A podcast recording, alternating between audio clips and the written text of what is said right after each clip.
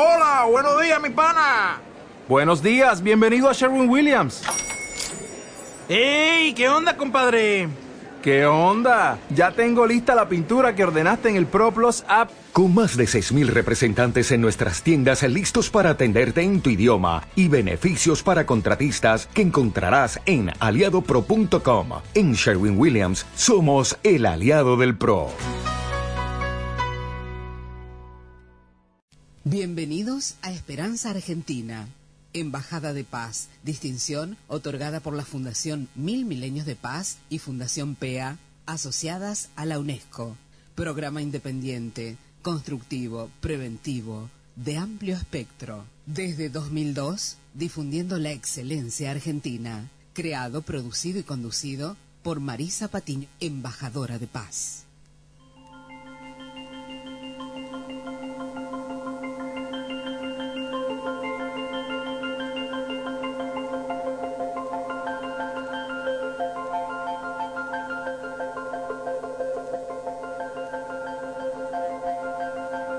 Bienvenidos nuevamente. Esperanza Argentina, tu organización radial saludable, Embajada de Paz de la UNESCO. Les agradezco muchísimo a todos, ¿eh? a toda la gente de- del universo, ¿eh?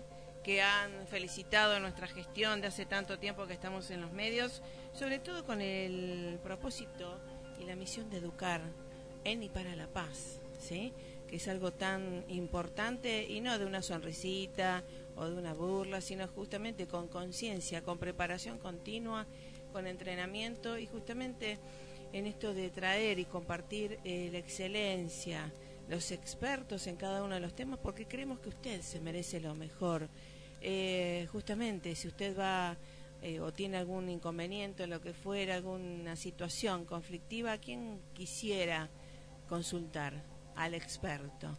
El experto, la excelencia y la paz no tienen banderías de nada, solamente de la mejora continua, de la conciencia que todos somos uno y que justamente como embajadores de paz, que tengo una gran responsabilidad en todo el mundo, justamente es convocar, invitar a la el reencuentro de las almas, al diálogo ¿eh? y a la efectividad y al, sobre todo trabajar por el bien común.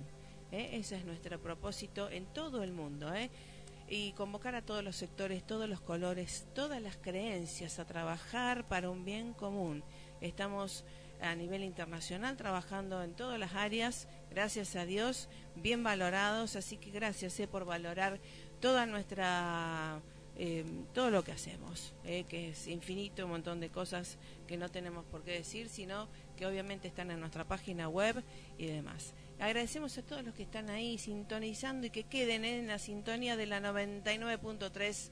Eh, así que bueno, todo el día, también a todo el mundo que escucha a través de la www.radioe99.com en vivo y en directo, y a todos los que realmente eh, valoran, escuchan y descargan nuestros audios a través de la mm, www.esperanzaargentina.com.ar, nuestro sitio oficial web, en donde tenemos nuestros canales de podcast y box, dos botoncitos ahí naranjas, en donde usted puede eh, buscar el tema y escucharlo o descargarlo, porque recuerde que lo- la educación es neutra, la motivación también es neutra y obviamente debería ser así siempre, ¿eh? convocar al diálogo y a la concordia, que nos hace bien a todos.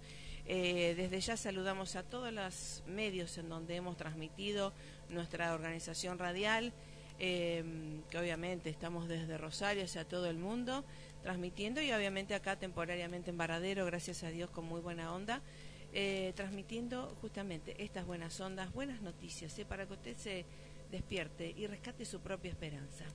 Doy gracias a Dios también por todos los separadores técnicos, ¿eh? que estamos acá, el licenciado Machu- eh, eh, Fonticelli, Masuccelli iba a decir, Fonticelli, sí, Luis Fonticelli que está con buenas ondas como siempre y bueno, siempre para adelante. Recuerde que el ayer hace dos minutos ya pasó, no hay que mirar nunca para atrás, siempre para adelante y con buenas ondas. En el día de hoy justamente eh, vamos a agradecer a que está nuevamente con nosotros el doctor Néstor Bray Dodd, eh, bueno, reconocido internacionalmente, por supuesto, de la Universidad de Salamanca, eh, egresado y justamente que ahora también está dando neuro eh, neuromanagement, neuroliderazgo, neuroventas, neuromarketing, neuromanagement, algo que a uno le encanta y que es algo tan en boga que es tan necesario también saber en este aquí y ahora, para entrenarse como coach, como lo que fuera, ¿eh? para el autoliderazgo también. ¿eh? Me parece algo tan interesante. En el día de hoy vamos a tratar el tema de las neurociencias y las decisiones. ¿eh? Las decisiones, cómo tomamos las decisiones a nivel consciente, racional, emocional, que a veces nos hace querer ir hacia un lado y vamos hacia el otro. ¿El inconsciente nos domina? Vamos a ver qué nos dicen las neurociencias con el poder de la evidencia. Eso es algo tan interesante. Así que bueno, vamos al programa ya a zambullirnos para que usted también tenga buena información para empezar esta semana de días. En el Día Internacional para la Erradicación de la Pobreza, este 17 de octubre, Naciones Unidas llamó a la participación de las personas que viven en esas condiciones en el diseño de políticas y estrategias que aseguren un futuro mejor en un mensaje por el día, el secretario general de la ONU, Ban Ki-moon, destacó que el mundo ha hecho grandes progresos para reducir la pobreza extrema desde la adopción de los Objetivos de Desarrollo del Milenio. En los últimos 25 años, más de mil millones de personas salieron de esa franja, dijo Ban, aunque lamentó que esos avances no hayan alcanzado a todos. Todavía 900 millones continúan viviendo en la indigencia, subrayó el titular de la ONU el subsecretario general para la Asamblea General y la Administración de Conferencias, Tegeknewok Getu, leyó el mensaje de Ban Ki-moon en un evento para conmemorar el día celebrado en la sede de Naciones Unidas en Nueva York. No dejar a nadie rezagado significa acabar con la discriminación y abuso dirigido a la mitad de la población mundial, las mujeres y las niñas. Significa combatir la abierta discriminación hacia las minorías, los migrantes y otros, así como la negligencia hacia los más vulnerables, especialmente los niños, indicó el alto funcionario en nombre de Ban Ki-moon. Rocío Franco, Naciones Unidas, Nueva York.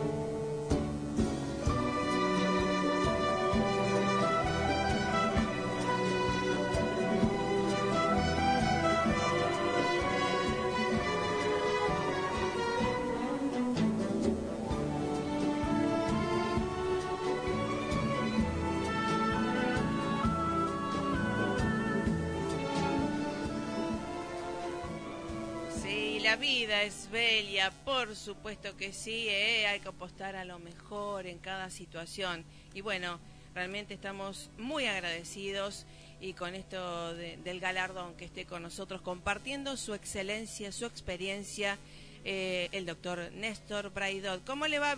Bienvenido, doctor, ¿cómo está? ¿Aló? ¿Aló? ¿Escucha? Sí, sí. Bienvenido, doctor, gracias por estar nuevamente en Esperanza Argentina, ¿eh? eh gracias, un gusto. Bueno, eh, gracias a usted por estar nuevamente con esto de eh, nuestro propósito es divulgar la excelencia en todos sus hábitos y justamente eh, esto de su experiencia, su excelencia, compartirla con todo el mundo. Así que muchísimas gracias. ¿eh? Al contrario, gracias a ustedes por ayudar a difundir esto. Buenísimo. Bueno, doctor Néstor Braidot, sabemos que usted es egresado de la Universidad de Salamanca, es reconocido internacional realmente con esto de las neurociencias también, ¿eh? Sí, bueno, en realidad el foco más importante que yo le quiero dar a esto es el de las neurociencias aplicadas. Exacto. Aplicadas en el sentido de en qué medida nos puede ser útil, por ejemplo, en ámbitos de educación, de neuroaprendizaje, incluso de aplicaciones a niveles organizacionales, me, refiero a desarrollo de recursos humanos, a generar inteligencia en las personas, en toma de decisiones, en motivación, en creatividad, en fin, un sinnúmero de aplicaciones que el conocimiento del funcionamiento del cerebro nos ha permitido hacer. Exactamente, ¿eh? y como a veces recién decíamos esto de la toma de decisiones, que a veces, como a veces queremos ir hacia un lado y realmente hacemos otra cosa. ¿Es explicable a, través de las neurociencias? Bueno, en realidad el descubrimiento del funcionamiento del cerebro nos permite explicar muchas cosas que anteriormente o no teníamos explicación o las explicábamos mal. Ah. Eh, en principio diría que las tomas de decisiones son de los primeros temas que se ha trabajado en eh, esto de la aplicación de las neurociencias. Sí, sí. En primera instancia, eh, el descubrimiento, que quizá no es novedad decirlo ahora, pero es importante mencionarlo, es que la decisión humana finalmente no es racional, ni tiene características ni lógicas, ni, ni, nada que se le parezca. De hecho, eh, recordemos que el premio Nobel de Economía del 2002, Kahneman, justamente ganó el Nobel por demostrar que la decisión del hombre en el ámbito económico incluso no, no, es racional. Eh, y esto de alguna manera nos permite eh, renovar un poco lo que se conocía sobre el tema de toma de decisiones. Hoy día eh, decimos por allí, siento la corazonada de que tengo que decir que sí o que tengo que decir que no o que tengo que ir para aquí o para allí. En realidad ese siento, esa corazonada, hoy está bastante más explicada. Y por cierto, más allá del corazón, en realidad, hay que decirlo, nosotros vivimos toda nuestra vida acumulando experiencias y aprendizajes. Lo que, los que explícitamente hacemos y los que la vida nos aporta desde, desde el transcurrir la vida. Y eso se va acumulando en términos de memorias, en términos de marcadores somáticos, en términos de registros que se guardan en entramados neuronales en el cerebro y que de alguna manera la realidad que nos toca vivir luego nos estimula y esa estimulación hace salir de latencia una memoria anterior acumulada. Esto significa que todo estímulo presente lo que hace es activar una memoria anterior al presente, que es la que rige, o por lo menos influencia fuertemente, la respuesta o decisión que tomaremos. Claro, exactamente. Por eso a veces em, ahora se cumplen 70 años de Naciones Unidas, el 24 también, y justamente me hace acordar eh, cómo los manipuladores conocen, creo esto inconscientemente, y manipulan a la gente, ya sea familias, organizaciones, estados, a través del miedo. Mm, ¿Podrá ser? Totalmente. Bueno, en realidad es eh, muy, muy, muy del ser humano esto de haber aprovechado y tal vez seguir aprovechando, por qué no decirlo, esto de el impacto de estimulación de miedos para que el ser humano tome determinadas actitudes. Y esto lo observamos eh, todos los días en todos los ámbitos, ya no solamente en el ámbito de los trabajos, sino también en el ámbito político, en el ámbito en general.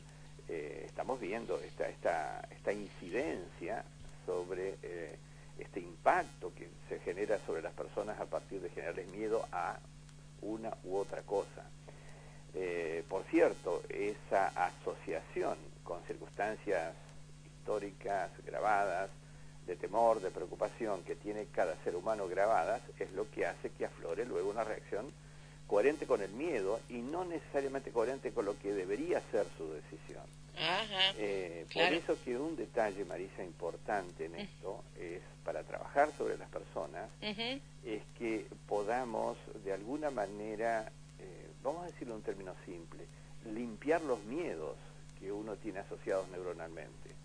Yo vengo de hacer eh, entrenamientos justamente, llegué ayer de Centroamérica, me voy esta tarde de Uruguay para trabajar sobre esto, sí, donde la idea es que si nosotros grabamos memorias de las circunstancias conflictivas, negativas, de problemas que durante el día nos pasa. Sí. que siempre lo hacemos, porque al ir a dormir lo que ocurre es que el consciente descansa, pero el metaconsciente sigue trabajando. Claro. Y eso, eh, de alguna manera, reestructura las memorias asociándolas con esas circunstancias negativas, o conflictos, o problemas que ha vivido ese día esa persona. Bueno, lo que nosotros hacemos es eh, enseñarles a que no hay que ir a dormir obviamente no con el noticiero encendido, con el televisor delante de la cama, porque esto es lo peor que puede ocurrir. Seguro. da cuenta de lo que los noticieros en general en todos los países sí. difunden. Difunden, claro. Eh, pero tampoco sin hacer, ir a dormir sin hacer una breve meditación sí. que resignifique esas circunstancias negativas, al menos resignificarlas en, en aprendizajes. Claro, ahí está. Reetiquetarlas. Efectivamente, que aprendo, que aprendo, que aprendo. Eso. Y a partir de allí, entonces, lo que reestructura el cerebro, el cerebro durante toda la noche es el aprendizaje. Eh, lo que incide es el aprendizaje y no la circunstancia negativa. Y esto me parece importante hacerlo, más allá de que hay alguna historia acumulada de esas circunstancias que hay que también trabajarlas. Pero insisto, yo creo que si no se hace esto, y hoy por hoy en todos los grandes centros mundiales, en todos los niveles, hoy se está recomendando hacer meditaciones. Sí.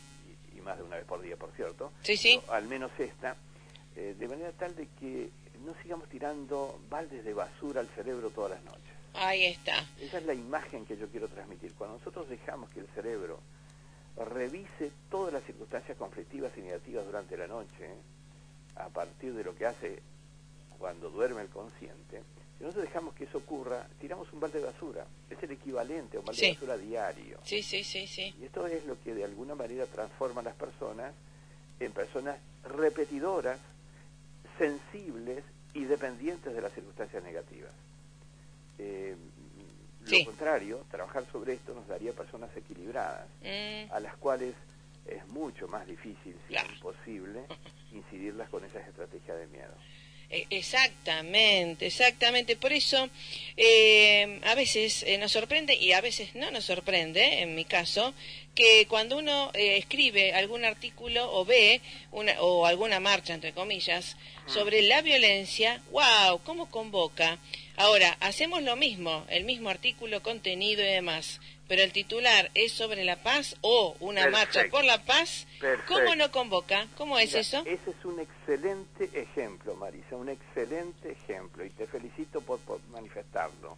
Efectivamente, es mucho más atractor de atención aquello que es espejo de lo que tienes en tu cerebro. A ver, ¿lo podríamos repetir nuevamente? Es mucho más atractor de atención aquello que tienes en tu cerebro definitiva, con la noticia negativa estás atrayendo porque tu cerebro, el cerebro de tus oyentes, de tus televidentes, tienen esas circunstancias negativas, tal vez no necesariamente las mismas, pero similares sí. Eh, o vinculadas. Entonces eso me atrae porque yo lo tengo adentro.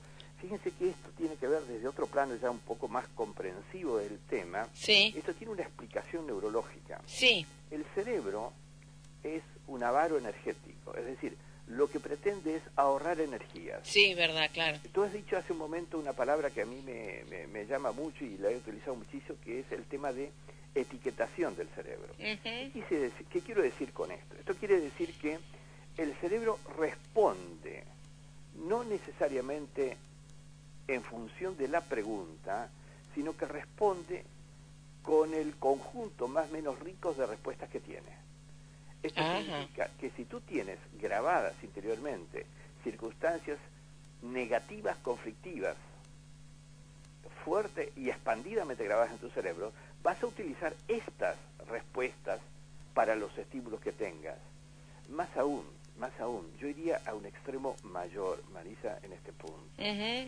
no eh, obviamente, cuando tú tienes una noticia negativa, una noticia de estas conflictivas, tantas que hay hoy, sí, sí. Entonces, el cerebro de la gente se va a asociar más rápidamente y va a engancharse más rápidamente a esa noticia porque es lo que tiene adentro. Pero también, fíjate, algo más delicado todavía. Sí.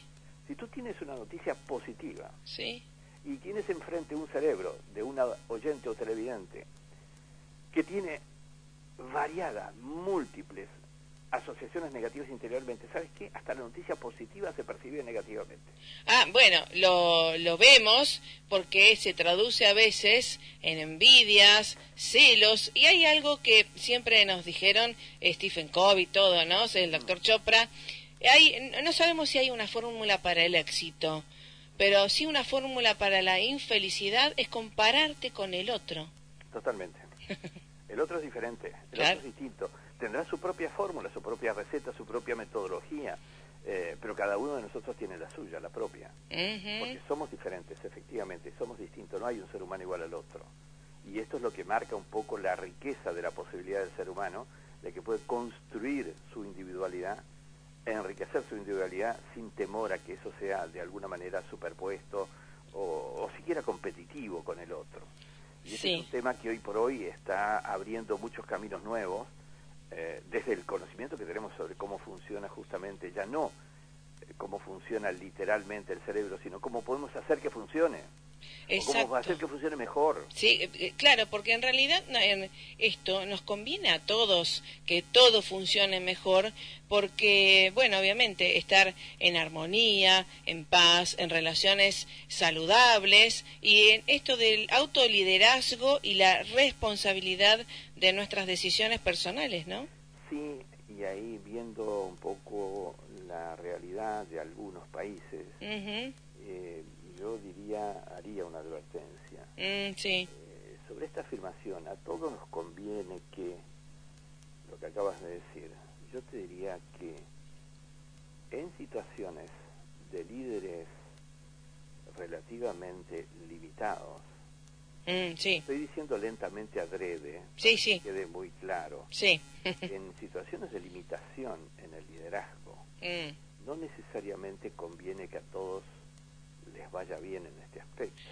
Bueno, porque en esas posiciones generas dependencia mm. irracional mm. de las personas a partir de generarles una relación absolutamente carente de libertad. ¿Me explico? sí, sí, no, justamente, pero a lo mejor... Sí, sí, ya lo sé, total. Y justamente esto vamos, el buen líder para mí, ¿no? Eh, es el que forma líderes y te dice, sé responsable. Vamos, que vos podés. Perfecto. El otro es el jefe que te domina. No da órdenes. Exacto. El líder dice, vamos para este lado. El líder genera en sus liderados esa decisión desde los liderados. Exactamente. Eso es neuroliderazgo. Generar en los liderados la capacidad de avanzar per se. Más aún, las capacidades de neuroliderazgo, básicamente alguna de las herramientas es una comunicación al hemisferio derecho, por decirlo, al hemisferio creativo de sus liderados, hace que los liderados consideren como propio el objetivo. Tal cual. Como, como de creación propia. Sí, sí. esto es de lo que se trata hoy día. Tal cual, tal cual. Entonces, eh, y hay, porque obviamente se sabe esto del, del conocimiento de la eh, masificación, de cómo, digamos, se dominan las masas, ¿no? Lamentablemente, para, digamos, porque a veces seamos eh, a veces algunas cuestiones reales, eh, a, alguna gente le conviene la violencia, a alguna gente le conviene el miedo, a alguna gente le conviene la generar separatividad, ¿verdad? Sí, totalmente, totalmente, pero, pero eso no es el verdadero liderazgo de que estamos hablando. eso te diría que sería el autoritarismo, en definitiva. Es decir, yo pienso por ti, haz lo que yo quiero, lo que yo digo, porque yo soy el que sabe, el que pienso. Eso no es liderazgo. Claro, es autoritarismo claro y en cualquier lugar del mundo. Sí, sí. Con lo que creo que en ese punto hay que tener un cierto cuidado en cómo de alguna manera se interpreta justamente ese liderazgo. Y el liderazgo, uniendo con el primer tema que planteabas, implica desarrollo de capacidades de toma de decisiones. Y para desarrollar verdadera capacidad de tomar decisiones, hay que desarrollar justamente eh, interiormente en la persona esa libertad emocional de tomar la decisión. Porque la persona que está sometida a un esquema de ese liderazgo contraproducente que hablábamos recién es una persona que emocionalmente no está libre. No, no, claro, sí, o, estrecho yo diría, porque cuanto más amplio es nuestro espectro, podemos elegir eh, más libremente, ¿no? Sí, totalmente, ¿Mm? totalmente. Entonces esto tiene que ver mucho con la educación más la motivación. Sin duda, sin duda, sin duda. Ahora, eh, nosotros vivimos todavía en contextos donde creo que nos falta romper algunas barreras para entrar en la era en la que estas posibilidades se nos pueden brindar tan tan tan ampliamente como como como que realmente es factible.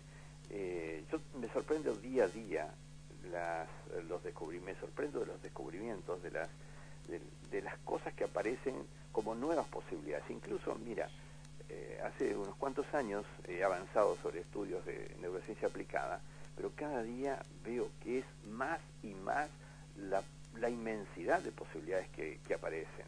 Eh, día a día se vienen descubriendo cosas, pero todas ellas van a ser verdaderamente aplicables en tanto y en cuanto haya seres humanos que tengan la libertad emocional y, por cierto, luego la libertad cognitiva de poder apropiarse y aprovechar de, esas, de esos conocimientos. El cerrarse, el ponerse anteojeras, limita esa posibilidad. Solamente te deja marcado un caminito, el único camino que ves, mm. pero que no es el único camino que existe. Incluso, incluso más, ya que estamos vinculados a los aspectos de educación, eh, yo diría que venimos de una formación eh, academicista demasiado cerrada, eh, donde formamos personas que solo piensan en términos de su profesión, cuando en realidad a su profesión incluso enriquecería el tener visiones desde otros puntos de vista. Y este es uno de los temas que yo en las universidades en las que estoy vinculado trato de, por lo menos que se piense en esto. Eh, ¿Qué tanto nos eh, mejoraría el conocimiento el hecho de ver los, eh, esos conocimientos, los propios, los de la actividad, los de la profesión, desde ángulos diferentes, distintos, desde otras profesiones? Dar una visión un poquito más amplia, más variada. Sí, sí, eh, esto también nosotros lo vemos cuando a uno le pregunta, ¿qué sos? ¿Sos tu profesión? ¿Sos tu número de cuenta, de bancaria? Eh, ¿Qué sos? Eh, y hay gente muy estructurada, muy cerrada.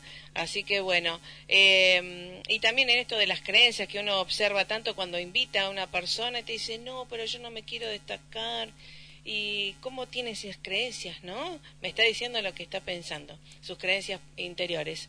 Doctor Braidot, ya nos vamos dentro de un ratito, pero lo vamos a acompañar en esta trayectoria que vamos eh, con usted a Uruguay y qué seminario que va, que va a estar dando y en Santa Fe el 24, ¿no es cierto?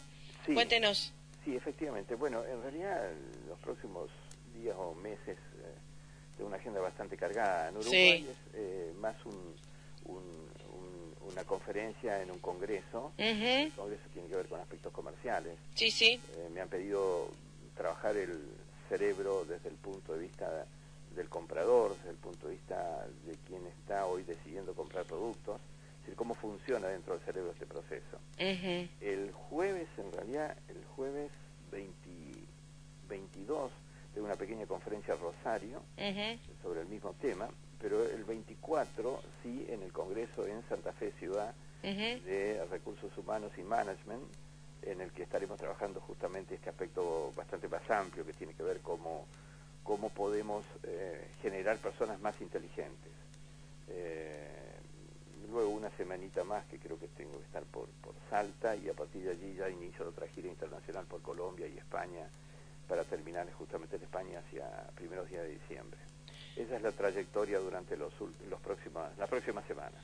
Wow, lo vamos a ir siguiendo porque realmente este, los temas súper interesantes para la mejora continua, como dice Steve Covey, ¿no? Efectivamente, efectivamente. y en esto el país, los países están absolutamente conscientes del tema. Mira, yo vengo, yo vengo, de una gira por Centroamérica la semana pasada y la verdad, países tal vez de dimensiones más pequeñas en cuanto a lo geográfico, pero de dimensiones equivalentes a países grandes en cuanto a la intención y a las ganas y a las disposiciones para ir creciendo en estos en estos eh, terrenos de, estas disciplinas.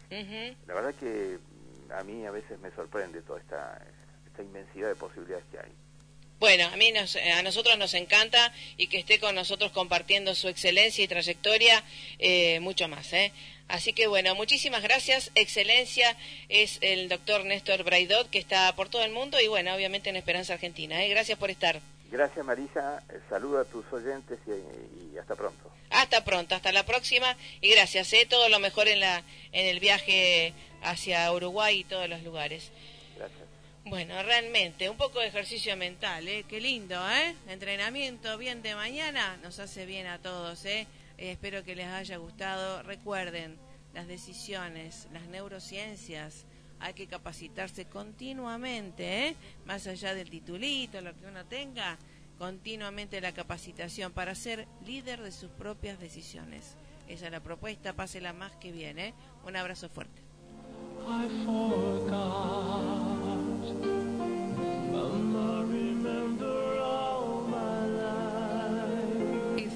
Nexo Radial 104.9. Un estilo de radio con compromiso social. Escúchanos también por www.nexoradial.com.ar. No importa cuántas cosas tengas en la agenda hoy, a todas, hacelas con música. Encuentro 99.3. No importa cuántas cosas tengas en la agenda hoy, a todas, hacelas con música. Encuentro 99.3. No podía ser de otra manera. Y la radio sigue brindándote lo mejor de lo mejor. Para que no te desanimes, estamos nosotros. Encuentro. Desde Tames 1130. Teléfono 480199 483247. Vos y nosotros siempre.